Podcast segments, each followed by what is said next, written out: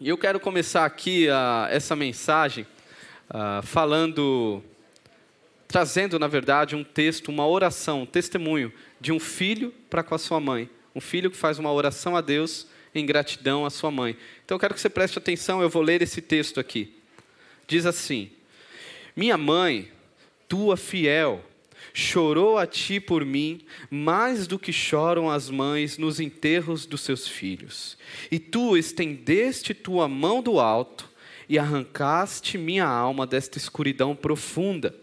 Com efeito, pela fé e o espírito que recebeu de ti, ela me viu morto e tu a ouviste, Senhor.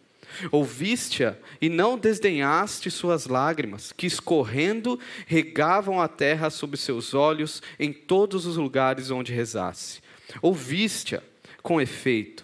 Sei passaram quase nove anos durante os quais me revolvi naquele lamaçal profundo e nas trevas da falsidade, tentando a miúde me levantar, porém afundando sempre mais. Enquanto isso, aquela viúva casta, pia e sóbria como tu gostas, já mais animada pela esperança, mas não menos solícita nas lágrimas e nos lamentos, não deixava em todas as horas de suas orações de chorar por mim para ti, e suas preces chegavam na tua presença.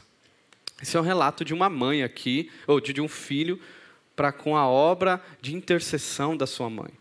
É muito lindo isso. Esse filho é Santo Agostinho, uh, Agostinho de Hipona. Talvez a gente não conheça, talvez não saiba muito sobre a importância dele, uh, mas uh, se nós estamos aqui, podemos celebrar aqui como igreja, nós somos frutos da obra desse homem também. Ele foi um homem que dedicou a sua vida. Uh, lá nos primeiros séculos, quarto século aí, uh, foi um dos principais pais da igreja. E toda a história da igreja, ela deve também a este homem. Tanto que na teologia, na, na, nos, no, na reforma protestante, os reformadores beberam muito de Santo Agostinho. Uh, Santo Agostinho nos ajudou, ajudou a igreja do Senhor a, a voltar a, a, a, sua fé de fato em Jesus, sem a, tantas é, é, perdições que ela estava se envolvendo. Santo Agostinho. E, e, Santa Mônica, que é a mãe de Agostinho, Mônica orou por, pelo seu filho uh, pelo menos, no mínimo, aí 30 anos. Parece que foi de 30 a 33 anos, orando pela conversão de Agostinho. É, tanto tempo assim clamando a Deus por este homem. E hoje nós olhamos o fruto de uma mãe que se entregou, o fruto de uma mãe que entendeu a sua vocação. A verdade é que ninguém influencia mais outra pessoa do que a sua própria mãe.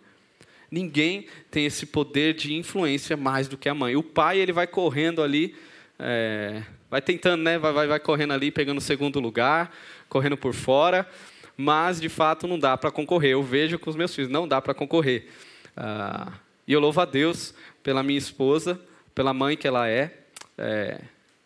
Não há como duvidar disso. A maior influência na vida de um, uma pessoa é a sua mãe, seja positivo ou negativo. Aí diz respeito à mãe. E eu tenho um testemunho sobre isso também com a minha mãe. Ah, a minha história, infelizmente, com os meus 10 anos, meu pai faleceu. E ali, é, no desespero, minha mãe procurando alguma coisa para sustentá-la, a gente vai para a igreja. E eu, na minha fase ali, pré-adolescente, criança, pré-adolescente, eu não consegui ver muita coisa, só depois eu fui perceber. Eu fui perceber, por exemplo, o esforço que minha mãe fazia para nos, nos dar condições de estar presente, por exemplo, na vida da igreja. Hoje, quando eu olho, eu vejo, poxa, foi um baita esforço, porque eu estava presente em tudo. É, EBD, cultos, culto de oração, tudo que tinha eu estava lá, eu e meu irmão, acampamento e tudo mais, tudo, tudo, toda a comemoraçãozinha que acontecia, eu estava lá, só que eu não fazia ideia qual era o esforço de uma mãe viúva para fazer isso acontecer, sendo ela a provisão do lar, nos sustentando. Não foram poucas vezes que eu vi minha mãe chorando é, de joelho no quarto dela.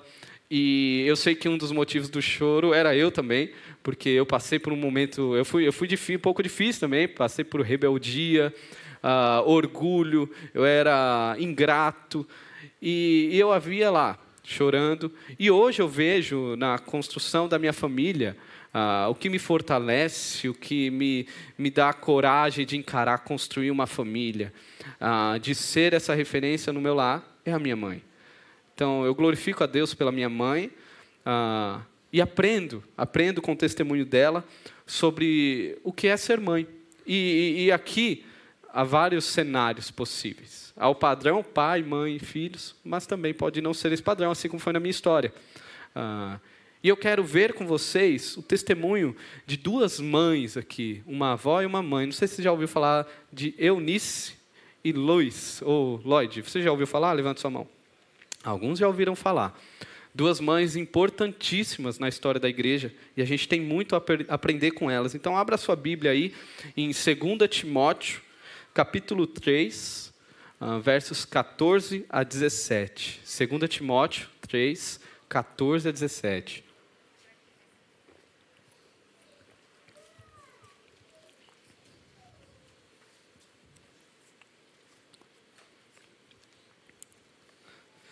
Antes de ler, eu só quero fazer uma indicação aqui de um livro. É, eu trouxe porque tem sido um livro que tem me abençoado. Eu já combinei com a Inayara da gente ler juntos e eu acho que cabe bastante ao tema. Até usei algumas coisas dele que chama Discipulado Familiar. Uh, Matt Chandler e Adam Griffin. Discipulado Familiar. É, nós temos vários livros que nos ajudam nesse sentido do evangelho na, no lar, nas nossas famílias, e esse é um desses livros, e tem sido muito bênção na minha vida, então se você quiser, uh, eu acho que vai ser bom para você também, é, ele, ele nos ajuda a, a, compreender um pouco como essa vocação de ser mãe pode ser desenvolvida nas nossas casas, também como ser pai, então fica aí uma, uma dica aí de leitura. Então, 2 Timóteo, capítulo 3, versos 14 a 17. Vamos ler então? Quanto a você, porém, permaneça nas coisas que aprendeu e das quais tem convicção, pois você sabe de quem aprendeu. Porque desde criança você conhece as sagradas letras, que são capazes de torná-lo sábio para a salvação mediante a fé em Cristo Jesus. Toda a Escritura é inspirada por Deus e útil para o ensino, para a repreensão, para a correção e para a instrução na justiça, para que o homem de Deus seja apto e plenamente preparado para toda boa obra. Vamos, vamos orar então? Senhor, uh, que o Senhor nos ajude a compreender a responsabilidade, o privilégio que há em ser mãe em participar disso, seja como pai ou como filho também. Nos ajude a ouvir a sua voz, que a sua voz seja, guia, seja a voz a guiar os nossos corações, as nossas decisões e principalmente é, comandar os nossos lares. Nos ajude, Deus. Nos transforme pela tua palavra. Em nome de Jesus. Amém. É, como eu disse, essa é uma mensagem com a temática sobre mãe mas isso não quer dizer que nós que não somos mães não podemos fazer proveito. Você, filho, por exemplo, você pode aprender um pouco mais a como honrar a sua mãe, como ajudá-la no, no, serviço dela como mãe. Ah, você também, é, você ou, ou, homem ou menina, é, que no futuro aí vai criar relacionamentos, você pode se basear sobre qual relacionamento você quer para a sua vida ou quem você quer ser ah, na sua família. Se hoje você tem pensado nisso, se é isso que você quer, e na verdade é para isso que Deus te chama como uma mulher cristã e Maria é, é homem a quem você deve olhar que não é apenas aparência, não é apenas beleza, na verdade muito pelo contrário, é, é, isso é tão efêmero diante do que Deus nos chama a olhar na construção de um lar. Maridos, é, na verdade, o papel fundamental da, da liderança espiritual do lar é, é nosso. Aqui, no caso, infelizmente, assim como na, em muitos contextos familiares, o marido, o, o, pai de Timóteo, ele não tinha o que dar. Porque a gente vê em Atos 16 que o pai de Timóteo, ele era um grego. Ou seja, ele não era nem judeu e nem tinha Cristo. Então, ele não participou da formação espiritual. Ah, quem fez isso na vida de Timóteo foi a sua mãe Eunice e sua avó Luiz ou Lloyd, depende da tradução. Mas lembre-se, homens, nós somos chamados à responsabilidade. Se o seu lar não anda bem, se seus filhos ah, estão distantes do Senhor, saiba que Deus te chama a responsabilidade. Você não pode estar ausente disso. Você é, é, é o, o, o, a, o responsável legalmente diante de Deus pela vida espiritual da sua casa. Mas aqui voltando então eu quero ver três conselhos que podemos aprender com essa mãe, com essa, essa avó, sobre a vocação de ser mãe. O primeiro conselho que eu quero olhar aqui uh, diz assim: viva o evangelho na sua vida. Mães, vivam o evangelho em suas vidas. Que é o versículo 14, volta aí, é 3, 14, a gente vai relendo. Uh, Paulo diz assim para Timóteo: Quanto a você, Timóteo, porém, permaneça nas coisas que aprendeu e das quais tem convicção, pois você sabe de quem o aprendeu. Pois você sabe de quem o aprendeu. O evangelho, ele necessariamente começa no lar. O evangelho precisa começar em nossos lares. E sabemos que não há lugar mais desafiador para que isso aconteça do que as nossas casas. Porque lá a gente é o que é. Lá eu sou o que de fato eu sou. Aqui você pode falar para mim, oh, você é uma bênção, mas você me conhece em uma pequena parte. Na verdade, quem pode dizer se eu sou uma bênção de fato é minha esposa, a Inayara. Ou se eu sou uma maldição, né? Às vezes no caso. Meus filhos. Uh, são eles que me conhecem, são eles que me veem, que, que lidam com as minhas qualidades e principalmente com os meus defeitos. Necessariamente o evangelho ele se inicia no lar. E é em casa que não há como desassociar o que você crê daquilo que você vive, a sua fé das suas práticas. Não tem como desassociar. Se você tenta fazer isso, você cai em um grande desastre, porque nossos filhos eles vão perceber em nós as nossas hipocrisias. Uh, no contexto do lar, quando a gente tenta fingir ser algo, falar que devemos fazer algo, é, sendo que não somos, nós teremos grandes problemas. Grandes problemas. E é, é, é, com isso que Timóteo está lidando uh, no contexto dele maior ali. Paulo, um dos motivos de escrever essa carta aqui a Timóteo, é porque Timóteo lidava com uma ameaça interna nas igrejas, na igreja que ele pastoreava, que eram dos falsos mestres, homens mentirosos, é, fariseus, é, homens que falavam, afirmavam algo, mas não eram eles fingiam, eles falavam sobre o Evangelho, mas eles nem de longe viviam o Evangelho. É o contexto, volte aí é, é no capítulo 3, se você vê os primeiros versos, é sobre este grupo que Paulo está falando. Olha, capítulo 3, versículo 1. Saiba disto, nos últimos dias sobre, sobrevirão perdão, tempos terríveis os homens serão egoístas, avarentos, presunçosos, arrogantes, blasfemos, desobedientes aos pais, ingratos, ímpios, sem amor pela família, irreconciliáveis, caluniadores, sem domínio próprio, cruéis, inimigos do bem, traidores, precipitados, soberbos, mais amantes dos prazeres do que amigos de Deus. E olha esse versículo 5: tendo aparência de piedade, mas negando o seu poder afastam-se, afaste-se desses também. Tendo aparência de piedade, tendo aparência de homens de Deus, mas não são. Pelo contrário, a continuação aqui fala que eles iam, eles eram tão impostores que eles iam nas casas de algumas mulheres e enganavam essas mulheres, mulheres da igreja, mas que tinham pouca base.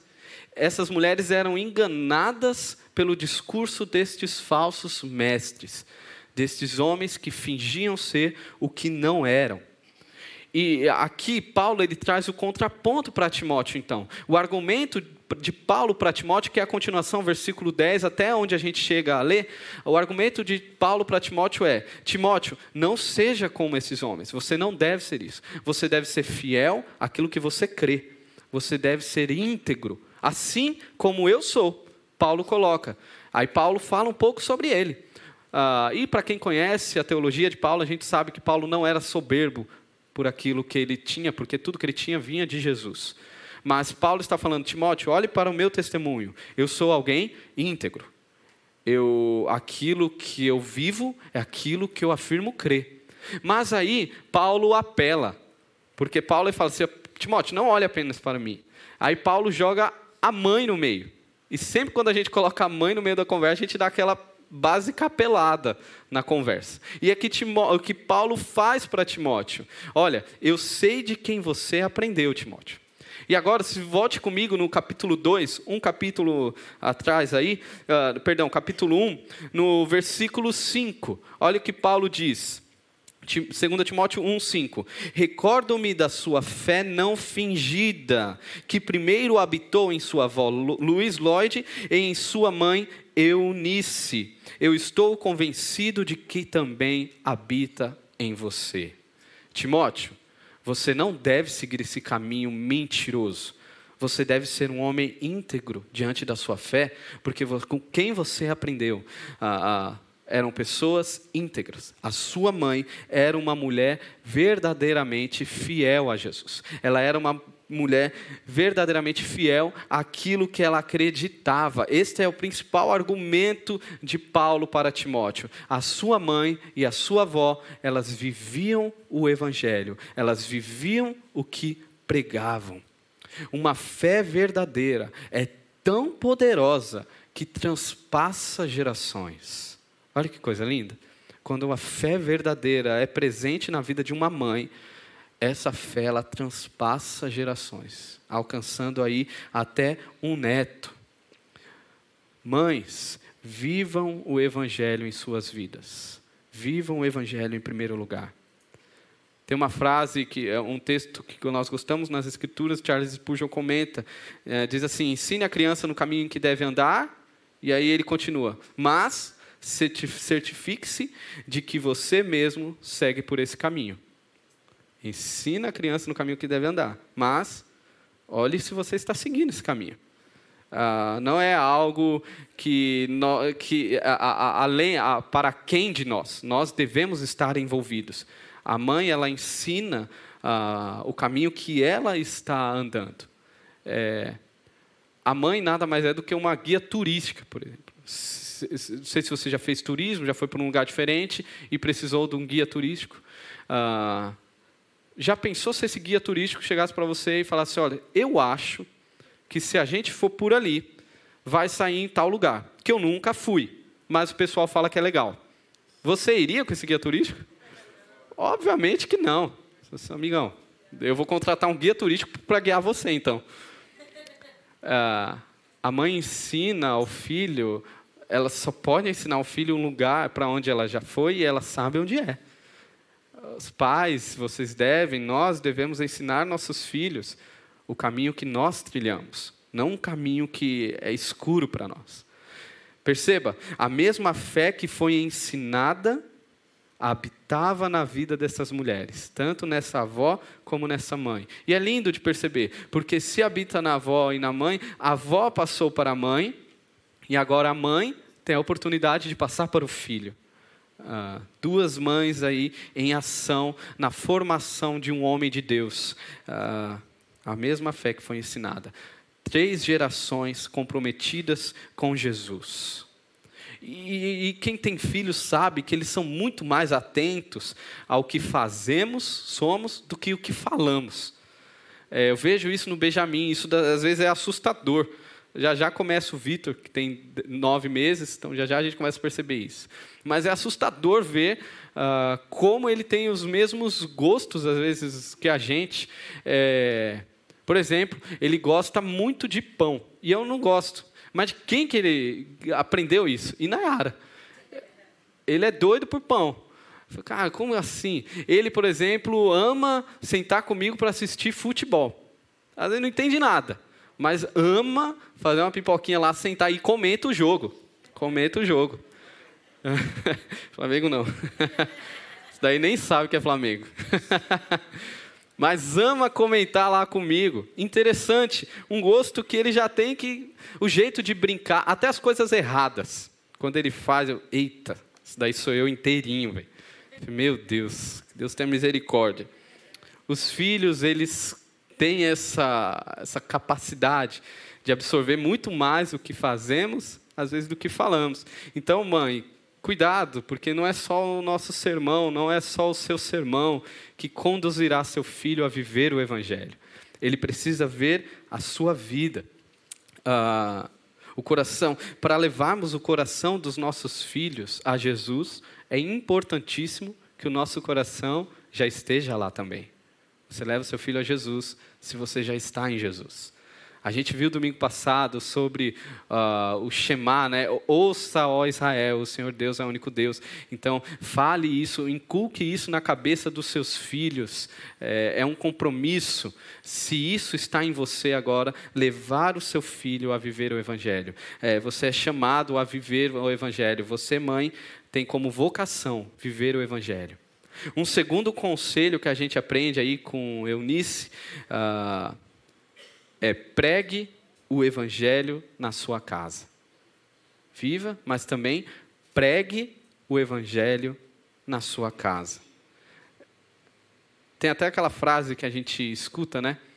É, pregue, pregue, se possível, use as palavras, não é? Mas na verdade essa frase ela, é, ela faz sentido, mas ela pode soar um pouco confusa. Então não existe pregação sem fala o seu testemunho ele envolve a, a, a, sua pregação, a sua fala, ela deve também ser fundamentada no seu testemunho de vida, obviamente. Mas não adianta a gente achar que não é necessário falar. Na verdade, essa frase seria melhor se afirmássemos: pregue e, se preciso for, corrija quem diz que não precisa usar palavras. Fica melhor assim. Você precisa pregar o evangelho na sua casa falando, é, e a gente vê isso no versículo 15, olha aí o versículo 15, 2 Timóteo 3,15, a sequência. Porque desde criança você conhece as sagradas letras que são capazes de torná-lo sábio para a salvação mediante a fé em Cristo Jesus. O evangelho era pregado, a palavra era ensinada para Timóteo. E aqui a palavrinha é, criança, ela, ela também tem um sentido, ela abraça aí a ideia de feto também, de bebê. Ali na fase é, do período ultrainterino ali, uh, isso também envolve, a terminologia dessa palavra, uh, o conceito dessa palavra também envolve aquele período da gestação de uma mulher. A partir dali, o evangelho deve ser pregado para os nossos filhos. É, enquanto Inayara, e eu confesso que aqui é, é, eu achava isso muito estranho. Inayara grávida nas duas gestações, e ela falava: Ah, mas você não fala com. Eu não sei se outros homens passaram por isso, eu passei. Mas você não fala com, com o Benjamin, com o Vitor. Eu, falar na barriga. Que, aí, aí eu tentava, eu falava, eu cantava, mas sempre com aquele sentimento: que coisa estranha. Pior ainda quando era para pregar o evangelho. Caramba, como é que faz? Mas eu vi aí, mães, é um negócio diferente, porque Nayara sempre ali cantando, ah, cantando sobre o Senhor, falando, pregando o Evangelho para ele ali, falando sobre o amor de Jesus para os nossos filhos, desde lá do ventre.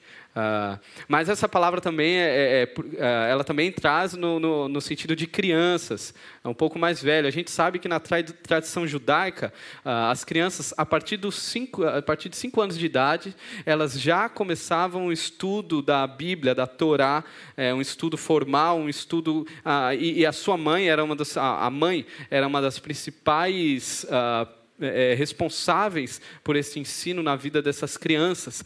Então, o que, que a gente aprende com tudo isso? Qual que é o nosso papel? Pregar o Evangelho. Pregue o Evangelho para seus filhos. E aqui, irmãos, independe se seu filho foi gerado por você ou não. Uh, como eu falei, a gente tem vários cenários de família. Às vezes, sua mãe é sua avó. Uh, aqui, independente do, do, do, do contexto familiar, se você tem, é, abençoada por Deus, por alguém te ter como mãe, como a, a principal referência em sua vida, pregue a palavra para essa pessoa. Pregue a palavra para os seus filhos. É, este é o seu compromisso. Na verdade, é a sua responsabilidade e seu maior privilégio na vida. A sua vocação está nisso. E mães, por favor, não terceirizem a responsabilidade de alimentar seus filhos. Não coloquem para outros. Não coloquem, principalmente para celular, para pessoas de internet, para professores, até mesmo para a igreja. A principal responsabilidade de alimentar o seu filho é sua. E não apenas do alimento materno, mas principalmente do alimento da fé, do alimento espiritual. Este é o seu maior compromisso como mãe. Honre a Deus fazendo isso. E Timóteo, ele era acostumado, ele foi acostumado desde a infância a conhecer e a se alimentar da palavra de Deus. E essa prática, então, impulsiona Timóteo a uma fidelidade a Deus. Olha que bonito. Timóteo se torna um homem fiel à palavra, fiel a Deus, porque desde a sua infância foi criado um hábito no seu coração. Um hábito de se alimentar das sagradas escrituras. E era necessário para a vida de Timóteo. Porque Timóteo ele não teria uma vida fácil. Timóteo ele enfrentaria ameaças internas, como eu falei aqui, uh, de, de, falsos mestres é, é, tentando deturpar o evangelho para as pessoas ali da igreja. Timóteo era o líder, ele tinha que lidar com isso. Timóteo ele também enfrentava oposição, difamação. Naquela época era muito presente uh, contra pastores, principalmente aquele início, muita difamação contra a vida de Timóteo. Timóteo ele passa por deserção, muitos, muitos que estavam saíam, iam embora, abandonavam o barco e Timóteo tinha que continuar firme. Mais do que isso, Timóteo lidava com perseguição. Ali era a época do império de Nero, uma das piores perseguições na história do mundo contra os cristãos. Timóteo estava ali, naquele momento, tendo que lidar com isso. E para piorar o cenário, uh, o seu grande mentor estava pronto, é, prestes a ser morto, a ser assassinado. E Paulo fala isso na carta aqui que ele escreve para Timóteo. Timóteo tinha tudo isso em mente, ainda tinha a igreja que ele tinha que pastorear, pregar, aconselhar, estar acompanhando. Timóteo ele precisava estar bem alimentado. E Eunice, ela não preparou Timóteo para ser um, um, um grande homem bem-sucedido na terra. Eunice não preparou Timóteo para ser um homem rico, uh, cheio de conhecimento, que todos aplaudissem. Eunice preparou Timóteo para ser um grande homem de Deus na terra. Ah, o compromisso dessa mãe com seu filho era prepará-lo para ser um homem de Deus, acima de tudo. Esta era a prioridade, e esta deve ser a prioridade de todas as mães preparar seus filhos para que estes vivam para a glória de Deus. Nada deve tomar este lugar uh, do que guiar, nada deve tomar o, o lugar do que guiar seus filhos na riqueza da palavra de Deus. Todo o resto é secundário. Isso não quer dizer que não há valor ou importância no, re, no restante das nossas vidas em aprender um idioma, em, em estudar numa escola legal, aprender música, é, é, pensar numa profissão, seja o que for. Tudo isso, eu não estou falando que não há importância, que isso é vazio de importância, de forma nenhuma. O que eu estou falando é que isso deve ser colocado no seu devido lugar. E, e, e se, se não há esse compromisso em, em formar um grande homem de Deus, qual será o sentido dele ganhar o mundo, ganhar tudo isso? Esse era o compromisso Agora, um alerta que eu, que eu volto aqui. Só podemos espelhar aquilo que somos. Um problema que acaba acontecendo em nossas famílias. Nós, pais, uh, pais aqui eu digo homens e mulheres, muitas vezes somos analfabetos do Evangelho. Somos analfabetos da Bíblia. A gente não conhece a palavra de Deus. É algo distante que a gente sabe dos domingos, tem alguns conceitos meios bagunçados ali, que a gente afirma saber, mas que basta duas, dois questionamentos que a gente já denuncia que, que a gente não, não, não faz ideia do que a gente está falando. Uh, nós devemos tomar cuidado, porque a, a nossa, o nosso, é, nosso distanciamento de Deus, da Sua palavra, ele causa consequências na vida dos nossos filhos. pode acontecer um esfriamento espiritual nas vidas dos na vida dos nossos filhos, uh, até uma depravação gradual aí. As coisas vão, vão, vão piorando na vida da nossa família. E às vezes é resultado de um pai e de uma mãe que não conhece a Deus, que tem as suas práticas é, religiosas, mas que de fato não conhecem a Deus.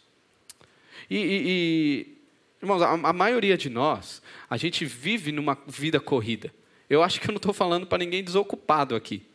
É, geralmente não. Uh, geralmente somos atarefados demais, uma vida corrida, e isso começa hoje cada vez mais cedo. Eu trabalhando com os adolescentes aqui, eu ficava até com dó deles, porque eles, a vida deles é muito mais corrida que a minha. É, então isso não começa agora, isso vem de cada vez mais cedo, aquela, aquela loucura. Uh, eu não estou falando para pessoas que têm tempo livre, que podem a, sentar e ficar pensando à vontade como fazer isso. Não, eu falo para a gente ocupada assim. É, mas existe um porém que a gente precisa colocar aí. Às vezes a gente se ocupa muito com a ideia de, e o pastor Marcelo trouxe isso domingo passado, ah, queremos dar o melhor para os nossos filhos. Eu vou dar o melhor para o meu filho. E a gente tem aí desculpas legítimas, que eu não preciso trazer aqui, você já sabe. A gente tem muitos motivos legítimos até do, do porquê eu quero fazer, porque eu estou fazendo o que eu faço. Mas a gente precisa fazer uma análise. Se o melhor que eu quero dar por o meu, que eu acredito ser uh, o melhor para o meu filho, não for dele se aproximar e conhecer mais a Jesus, se este não é o melhor em grau de importância e prioridade na vida do meu filho, existe um alerta então que a gente precisa colocar um alerta que vai para além do, de como somos com os nossos filhos, mas como nós lidamos com o Evangelho, como nós compreendemos o Evangelho, como nós nos relacionamos com Jesus. Se isso não é prioridade, no meu trato com o meu filho, aproximá-lo de Jesus, acima de qualquer outra coisa da vida, independente de quão grandiosos são os planos que você tem para o seu filho, se isso não está acima, isso é um alerta. Você precisa repensar a sua fé em Jesus. Porque a nossa fé, ela transforma, ela como diz aqui, é, é, caminha, a, a, a, palavra de Deus caminha, a, caminhou Timóteo a, a, salvação. A palavra de Deus ela é o processo pelo qual nós caminhamos para a salvação, ela é meio, o meio pelo qual nós somos transformados, santificados na luta contra o pecado, não é? Ah, cada vez mais nos fortalecendo contra o pecado, é por meio do Evangelho que a nossa compreensão da vida, do mundo, é transformado, como diz Romanos. Totalmente transformado é por meio do Evangelho.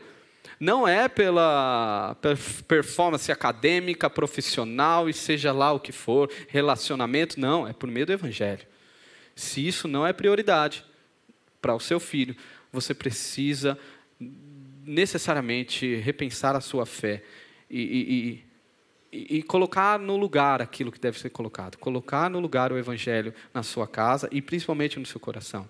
Então, mães, preguem o Evangelho. Ah, se existe algo que Deus chama você a fazer, é pregar o Evangelho nas suas casas. Pregue o Evangelho com ousadia, porque há poder no Evangelho. Há poder no Evangelho. E um terceiro conselho aqui terceiro e último conselho que a gente tem da parte da mãe Eunice e da avó Lloyd é: pratique o evangelho nos seus filhos. Pratique o evangelho nos seus filhos. Que é o verso 16, vamos ler o verso 16 e 17. Toda a Escritura é inspirada por Deus e útil para o ensino, para a repreensão, para a correção e para a instrução na justiça, para que o homem de Deus seja apto plenamente preparado para toda boa obra. Se vivemos o Evangelho em nossas vidas e pregamos ele em casa, necessariamente o colocaremos em prática na formação de nossos filhos. É um movimento é, é, é natural. Eu vivo, eu prego aquilo que eu vivo, e agora eu coloco em prática, eu vou praticá-lo na vida do meu filho, o ensinando, o corrigindo, usando uh, o evangelho na vida dele. Agora, é, lembre-se, o Evangelho, a palavra de Deus, não é uma ferramenta para informar alguém. A palavra de Deus ela não é apenas para informar o seu filho acerca de Deus. Ela serve para transformar o seu filho, para conduzi-lo no poder do Evangelho. E o que é o Evangelho? O Evangelho é o anúncio de que nós, pecadores, mortos em nossos pecados, onde não conseguimos fazer o bem, sem ter a mancha do pecado em nossos corações, somos redimidos por uma obra exclusiva vinda de Deus, que decide nos salvar por amor, uh, sem mérito nosso, enviando o seu filho, pagando o preço altíssimo, o maior preço que alguém poderia pagar, o preço da cruz, onde Cristo é abandonado ali, se torna maldição em nosso lugar. Esse mesmo Cristo é, é, ressuscita e agora nos dá, um, nos dá condição de sermos filhos de Deus, nos dá vida eterna a pecadores que não mereciam. Este é o Evangelho. É este Evangelho que transforma. Ou seja, você usar a palavra de Deus, mãe, na sua casa, não é para gerar bons costumes. Eu sei que às vezes é bom, né? nosso filho obedecer mais, uh, nosso filho ser mais educado, mas essa não é, esse não é o objetivo do evangelho, este não é o objetivo da palavra de Deus. Você até tem outras ferramentas para fazer isso, sem palavra de Deus. Uh, a palavra de Deus, a, é, é, o, a consequência da palavra de Deus no lar pode ser essa, e na verdade vai ser essa. Mas esse não é o objetivo da palavra de Deus na sua casa. Na verdade, o objetivo da palavra de Deus é causar essa explosão. Essa, é, é, é, o poder de Deus invadindo a sua casa, invadindo seus filhos. Ah, é o Criador falando a cada um de nós. Por que isso? Porque ah, essa palavrinha, que ela é muito bonita, no versículo 16, essa expressão, toda a escritura é inspirada. Esse inspirada, na verdade, é, é, é soprada pelo próprio Deus. É algo que sai da boca de Deus. A mesma ideia lá de Gênesis, quando Deus sopra o fôlego de vida. É o sopro de Deus. Ah, é Deus entregando vida em nossos corações. É a palavra dele. Ah, quando você leva a palavra de Deus para sua casa, a vida a Deus soprando em corações. É o Criador do universo chegando e atingindo o coração de uma pequena criatura ali na sua casa. É o Criador dela falando diretamente ao coração dela. Isso é muito poderoso. Isso não é criar dogmas apenas, isso não é criar um religioso. É, é, é poder de Deus, como Paulo fala o poder de Deus atingindo a sua casa. Temos feito uso, nós temos entregado o nosso coração confiantes de que a palavra de Deus pode fazer isso em nossas casas, nossa família, nossos relacionamentos. Uh, quando agimos assim, a palavra de Deus nos dá condição para atuar na vida daqueles que amamos, sejam filhos, seja quem for. E, e, e há um processo aqui que diz, uh, que Paulo fala, ela, a palavra, por meio da palavra de Deus, nós somos ensinados, por meio da palavra de Deus, você ensina, você repreende, você a, a, ali mostra que essa pessoa está errada. Olha, você não deve agir assim. Isso é fruto do seu coração pecaminoso. Você não deve ser isso. Ah, nós costumamos até falar bastante para o nosso filho: ó, você não precisa ser isso. Você não precisa, você tem um outro caminho que você pode escolher, que é Jesus. Você não precisa ser desobediente. Ah, eu, eu, eu vou ali, eu repreendo, e ao mesmo tempo eu posso corrigir, que é o movimento aqui, uh, inspirada para ensino, repreensão, para correção. Olha, você pode ser isso. Olha, Deus te chama a isso. E, e, e, na verdade, essa, isso é a base dos nossos relacionamentos. Deve ser a base, como amigos, uh, homem com mulher, seja pai com filho, até filho com pai o relacionamento é esse. por meio da palavra, se você tem fé na suficiência da palavra de Deus, na autoridade dela sobre tudo, uh, este é o seu caminho. E por fim, a direção, a palavra de Deus nos dá uma direção na justiça de Deus, uma vida de santidade, uma vida a qual Deus nos chama a viver. É, é, é isso que deve acontecer na vida do seu filho. É, é isso que você deve orar a Deus e clamar para que você consiga ser usado. Uh, crentes precisam amadurecer na fé e nós amadurecemos por meio da aplicação diária da palavra de Deus. Esse é o processo. Não tem, não tem um, um, um culto de avivamento que a gente vai e dá um gás lá e pronto. Agora tudo que eu precisava eu não preciso mais fazer porque agora eu ganhei um plus na minha fé. Não existe um, um, um desvio, não tem como. É, é, é, esse o caminho. É conhecer a Deus, fazê-lo conhecido, fazê conhecido na sua casa, crescer em intimidade com Jesus, dia após dia. E mãe, este é o propósito de Deus no seu lar: que você faça investimentos eternos na vida dos seus filhos. Você, mãe, é chamada a isso a pensar investimentos eternos. Uh, viva o Evangelho em sua vida, pregue o Evangelho na sua casa e pratique o evangelho na vida dos seus filhos. O lar é este ambiente. Martin Luther King ele diz: pais, mães e filhos são a principal agência educacional no mundo. Hoje tem essa discussão aí de ensino em casa e tudo mais, uh, mas nós podemos crer que o principal ambiente de ensino não é a escola não é a escola. O principal ambiente de ensino para os seus filhos é o lar. E quando o lar é, é complicado, é disfuncional, as escolas sofrem. Uh, se há algo que você precisa assumir, é que você é um agente transformador de Deus por meio da palavra dele na vida do seu filho. Pai, mãe, vocês são chamados para isso.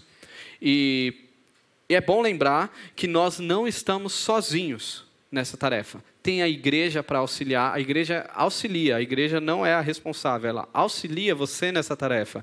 Temos outros, outras é, é, é, organi organizações que podem nos ajudar, mas Deus coloca em nossos ombros a responsabilidade principal. Não dá para fugir. Somos responsáveis. Uh, se Deus te abençoou com esse privilégio de ser pai, de ser mãe, saiba que Ele te deu essa responsabilidade. Quero aqui trazer alguns lembretes para a gente concluir. Dois lembretes. Primeiro, mãe, uh, não é pela sua força. Amém? A ideia não é que você saia daqui assim, poxa, eu, eu, tenho, eu, eu não tenho condição, eu preciso fazer isso. É, você sai mal com isso. Porque, adiante do entendimento, da compreensão da importância da sua vocação, talvez alguns sentimentos cheguem ao seu coração, como por exemplo, medo. Talvez você fique com medo uh, de estragar tudo, ou medo pelas oportunidades que você teve e que você não fez valer. Aí você fala, puxa, meu filho já tem tantos anos e eu não fiz valer. É, medo do que vai vir, uh, não é essa a ideia, não é, você não precisa ter isso. Ou vergonha, medo ou vergonha, vergonha das suas limitações. Você olha e fala assim, pô, eu estou tão distante disso que Pedro está falando, que eu vejo na palavra de Deus, estou tão distante, eu sou tão limitada. É, ou é, é, vergonha dos seus traços genéticos. Ah, minha família sempre foi assim, minha família assim, eu luto contra isso. Vergonha do que o seu pecado pode causar na vida do seu filho, ou que já causou. E aí você olha para isso, e, e se sente constrangida, é inferior a tudo isso. Uh, irmãos, uh, na verdade você precisa lembrar que é o poder de Deus que deve a, a, ali habitar, não é a sua perfeição. Quando você olha para as suas fragilidades, você esquece de olhar para o poder de Deus. E você olha só, eu não posso, eu não tenho. E de fato, você não pode, você não tem, uh, não tem como. Mas quando você olha para Deus, você vê, Ele pode, Ele tem todos os recursos que eu preciso e Ele vai fazer isso na minha vida e na vida da minha família.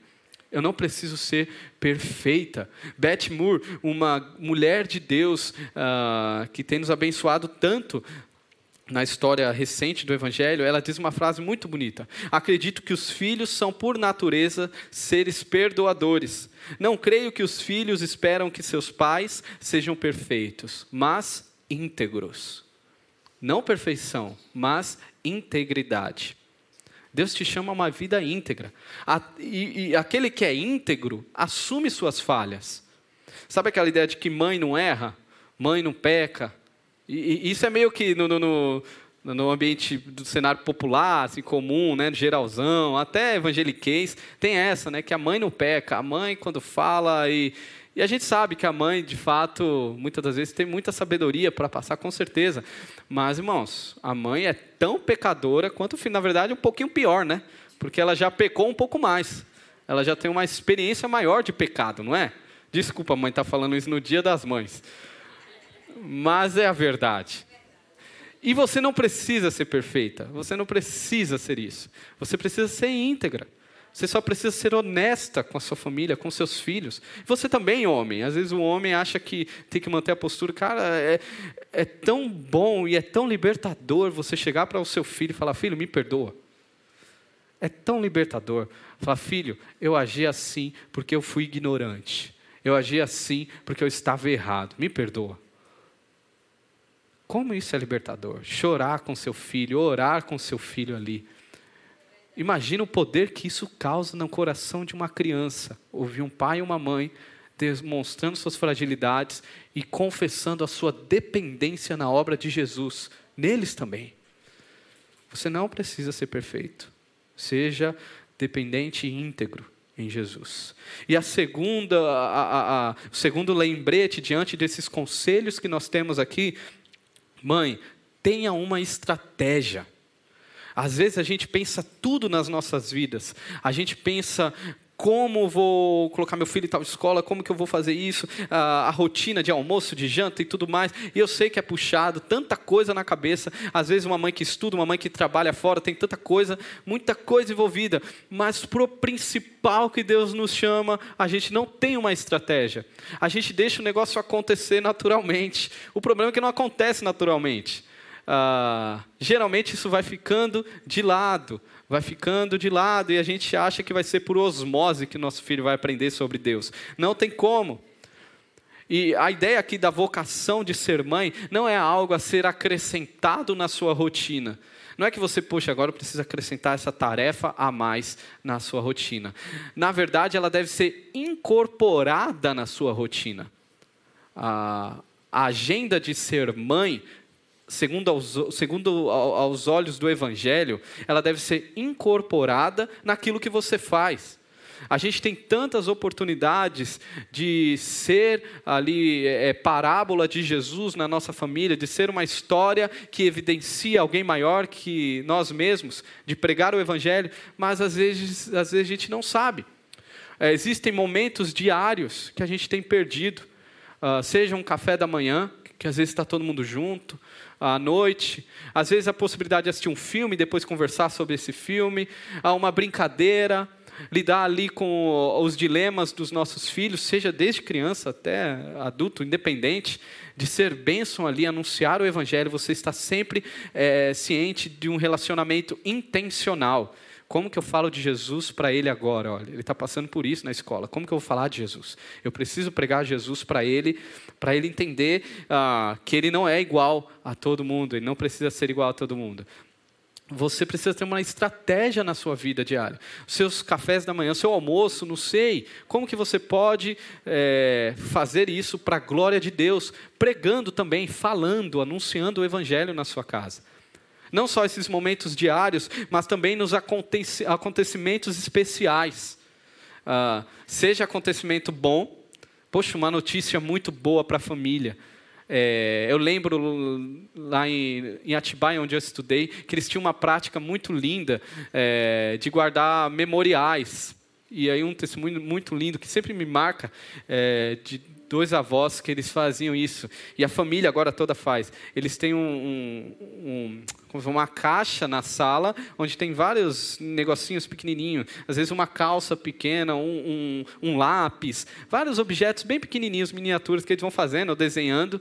E ali os netos chegam e perguntam: Ah, avô, o que é essa calça aqui? Aí ele pega a calça e a gente, eles contaram, eles mostraram para a gente, a gente foi pegando também objeto. Falaram assim: olha, essa calça aqui foi o dia que seu pai, a, a gente foi sair, seu pai foi picado por uma cobra e a médica falou que a calça, é, ele só não, o veneno só não afetou, uh, e, e, parece que era é, mortal, alguma coisa assim, só não foi afetado por conta dessa calça. E aí a gente lembrou de agradecer a Deus pelo feito de Deus de salvar ali, de cuidar, de preservar o seu pai. E ali o evangelho é pregado. Avós, por que não? Por que não lembrar dos feitos de Deus na vida dos seus netos? No, no conceito popular, o avô é para estragar. E em nome de Jesus, não precisa ser isso na sua vida. Não precisa ser isso na sua família. Muito pelo contrário, você pode ser uma grande bênção de Deus na vida dos seus netos. Mães, pais, por que não fazer isso? É, Jovens, por que não pensar a vida assim? Como eu vou louvar a Deus pelos seus feitos e transmitir seus feitos de geração em geração? Uma estratégia. Nos momentos ruins, lembrar, passou aquele momento ruim, lembrar, ó, lembra aquilo que a gente viveu? Lembra, meu cara, a morte do seu pai? Tudo isso que a gente viveu, olha o que Deus fez. Olha o que Deus continua a fazer. Eu lembro aqui de um salmo que diz assim, Salmo 102, verso 18: Ficará isto registrado para a geração futura, e um povo que há de ser criado louvará ao Senhor. Sua vocação, mãe, que seus filhos a serem criados louvem ao seu Deus. Vocação ser mãe é isso. Quero orar com vocês então. Senhor, eu clamo para que os corações aqui presentes e aqueles que estão participando com a gente de forma remota sejam enchidos de fé, enchidos da ousadia do Evangelho para pregar e anunciar a salvação na história, nas nossas histórias. Eu oro para que esses corações não saiam pesados uh, pela insuficiência, mas sim uh, pelo tesouro que foi encontrado em Ti onde sabemos que não precisamos ser o que não somos, não precisamos ser perfeitos, precisamos apenas te amar e confessar a nossa fragilidade, pois sabemos que receberemos o seu poder. Cuide de cada coração aqui, Senhor. Que este dia das mães seja um dia de louvor ao teu nome como família. Que filhos possam pedir perdão se necessário, possam demonstrar o seu amor, o seu afeto maridos possam ser homens de Deus, que assumem suas responsabilidades, que honram suas esposas ah, como a, parte mais frágil, como diz Pedro, cuidando, amando, preservando. Nos ajude, Deus, nos ajude a viver o teu evangelho no lar. E assim oro pelas mães, que estas mães sejam cheias do teu Espírito Santo mães que ao falar proclamem a glória de Deus em tudo o que fizerem. Essa é a minha oração. Que o Senhor nos ajude a construir nossas vidas em quem o Senhor é. Em nome de Jesus. Amém.